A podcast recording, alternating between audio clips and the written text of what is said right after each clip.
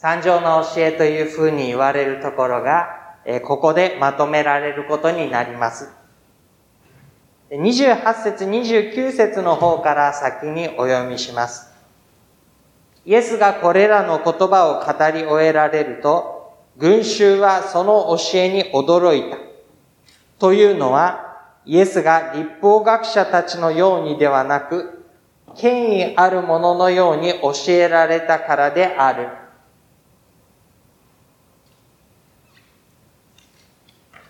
ここで権威あるもののようにというふうに出てきます。権威というものは何なのかということですけれども、これは力、特に強制力、指導力を持つということです。ひとたびその言葉が発せられると、その言葉は重みを持って受け止められるべきであるということになります。どうでもいいことが語られているのではない。聞き流して良いのではない。その言われたことには力があり、人々がそれに従わなければならないということです。それが権威というものであり、その権威は何々すべきであるという、そういう状況を生み出すことになります。言葉に従ってこうすべきである。そういった強制力や指導力のようなものが生まれてくるのが権威になります。人々はこれまでその権威をどこに置いていたかというと、立法というものの中に置いていました。神が与えてくださった、その立法の中に私たちが歩むべき歩みがあるのだと考えていたのです。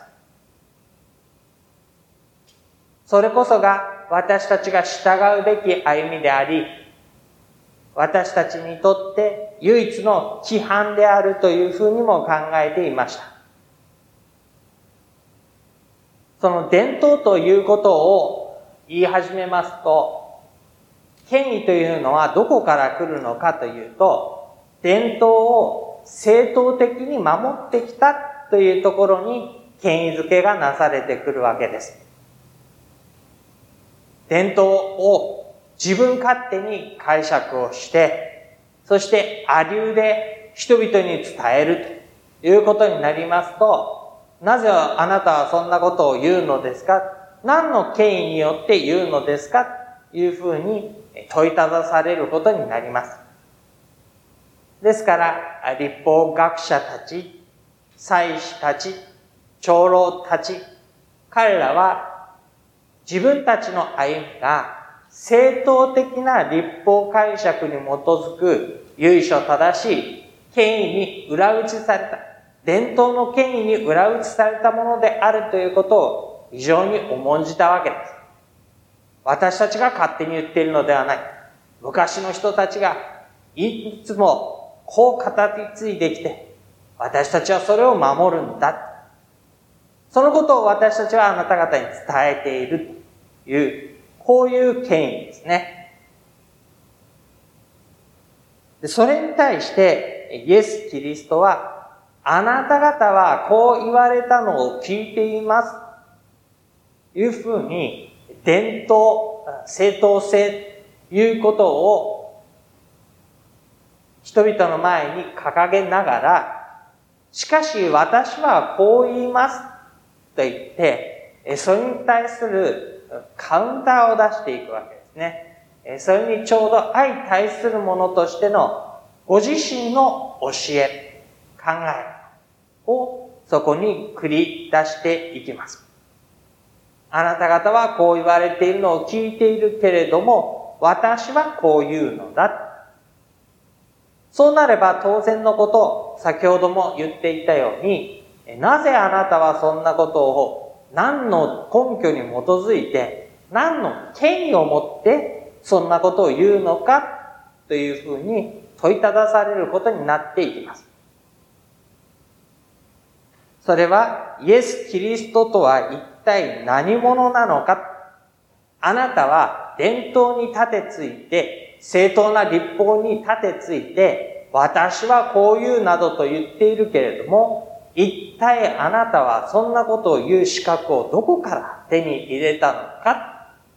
そのことが問われるわけですね。当然そのことはイエスご自身も知っていたはずですし、知っているからこそこういう語り方をしたのだろうと思われます。で、人々が驚いたのは、立法学者たちのようにではなく、権威あるもののように教えたからだ。彼の教えに権威があったからであるというふうには書いていないんです。人々が彼の教えに権威を認めて、立法を退けて、彼の歩みに全部従ったとは書いていないんです。あたかも立法を置き換えるかのように、今まで誰もそんなことを言わなかった。言えば、なぜお前はそんなことを言うのかと言われるのが当たり前だから。誰もそんなこと言えなかったのにもかかわらず、このお方はことごとく今まであるものに対する私はこう言う、言ってくる。これは一体どういうことなんだろうかこんなにもはっきりと言い切れるこの方は一体どういう方なんだろうかそう驚いたわけですね。そんな教えの一番最後のところ24節から27節というのは、イエス・キリストがお持ちになっている権威というのが、一体どんなものなのか、このお方の言葉は、一体何をもたらすのか、もたらさないのか、そのことを明らかにしていく最後の例え話になっていきます。24節から、私のこれらの言葉を聞いてそれを行う者は皆、岩の上に自分の家を建てた賢い人に比べることができます。もう一方で26節私のこれらの言葉を聞いてそれを行いもない者は皆、砂の上に自分の家を建てた愚かな人に比べることができます。違いはどこにあるか。私のこれらの言葉を聞いては同じです。それを行うか行わないかです。違い。聞いて行うか行わないか。その違いはどういうところから生じるのでしょう耳にまでは入っているということになります。耳に入ったものが手足を動かし行動、自分の生活に反映されるいうためには、そのことをまず正しく理解する必要があるでしょう。何を言われたのか。どういう内容なのか。それは今までと何が同じで何が違うのか。そのことを正しく理解する、頭の中で理解することが必要になります。そして理解をしたときに、あ、これは私に行動を迫っているんだという、そのことに動機づけられるということが必要になっています。心が動くという言い方をしても良いでしょう。聞いて理解をしても自分と関係がないことだというふうに片付けることは、まあできることです。が、自分のことだと考えて受け止めて自分の行動に反映しようというふうに意志が働いていくことになります。聞く、理解をする、自分のこととして受け止める、そして行動をする意志が生まれる。意志に基づいて行動をしていくことになります。その行動にあたって簡単なことであれば、意志があればそのまま行動ができます。が、ここに書かれていたのは、意志があってもなかなか行動できないことが多かったかなと思います。迫害されても喜びなさい。敵のために祈りなさい。まず行って和解をしてからそれから神の前に行きなさい。裁かない、裁かれないためです。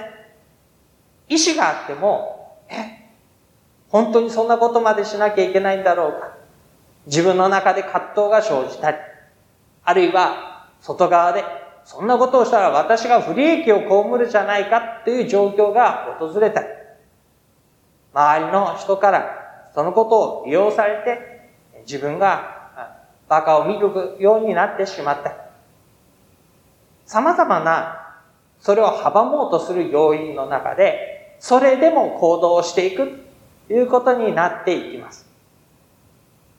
ですからそこには意志があり、そしてあらゆる反対、阻害するものにを乗り越えて行っていくという要素があるわけです。そういうふうにして、私の言葉というものを行うもの、行わないもの、ということが言われていきます。で、それはそれぞれどんなものに比べることができるかというふうに言われたときに、聞いて行うものは、岩の上に自分を立てた賢い人に比べることができます。行わないものは、砂の上に自分の家を建てた愚かな人に比べることができます。出てきます。違いはどこにあるでしょう？岩の上か砂の上かです。賢い人か愚かな人かです。ここではひとまず岩の上、砂の上ということを比べることにしましょう。岩の上に家を建てるか、砂の上に家を建てるか、それは二つの面で大きな違いが出てきます。一つは建てる時の苦労の大きさです。岩の上に家を建てるというのはとても大きな苦労を強いられることになります。安定した土台、そこに家がしっかりと立っていく。でも硬い岩を、それこそ土台にしていくためには、多くのロープが必要になります。暑い日照りの中、額に汗して、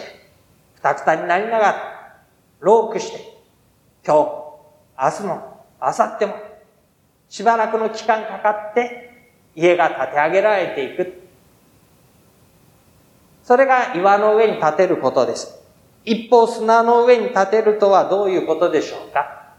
砂の上に家を建てることは簡単な方になります。ロープが小さいということです。時間も短くて済みます。時間が短くて済むということは、都合のいい時間を選んで、それですればいいということです。朝早く、夕方、涼しい時、その時間を選んで、自分のできる範囲のことでちゃっちゃっちゃっと片付けて、はい、できましたというふうに手軽に済ますことができます。その出来上がるまでの労力の大きさに違いがありますね。そしてもう一つの違いは、それがもたらす結果の違いです。結果の違いは、25節と27節の比較になります。雨が降って洪水が押し寄せ、風が吹いてその家に打ちつける。ここまでは一緒です。雨が降ってくる。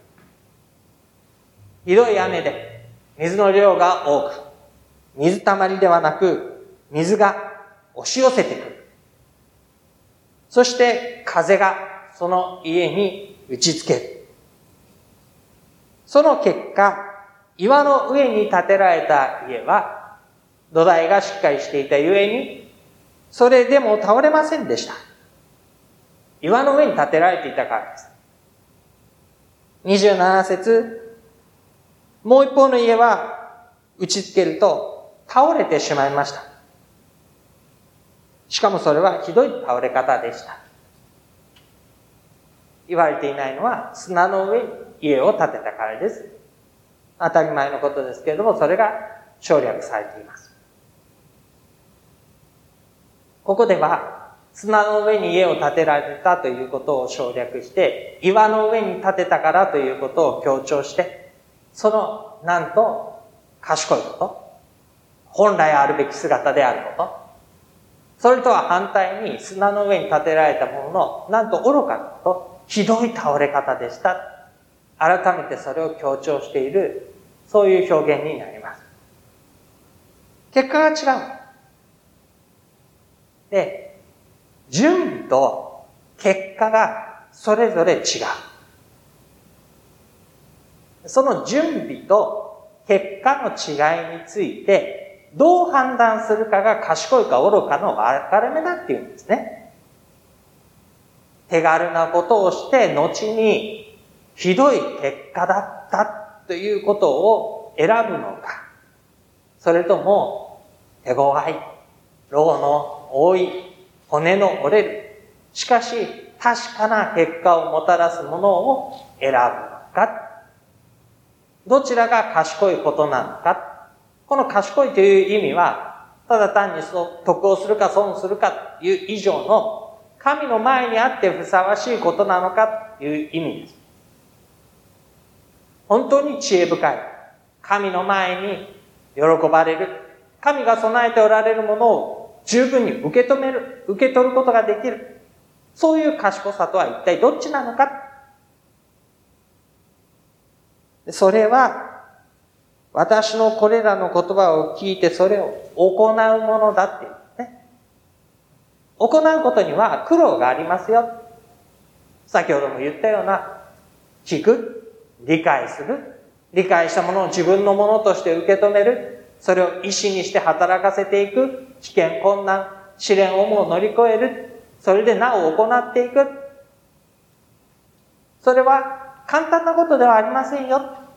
労の多い。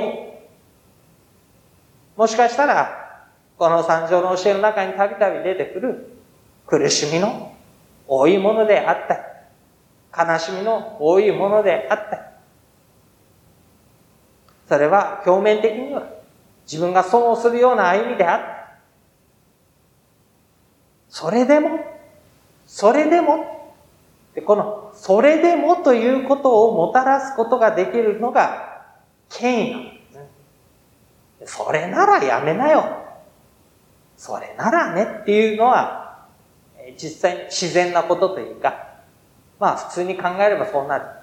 でもそれでも、良いものをもたらすお方、それでも、そこに確かなものが備えられていると言い得るお方、その権威。それがイエス・キリストの権威だったんです。だから私の言葉を聞いて守る者は、はっきりとそれを言えるわけですね。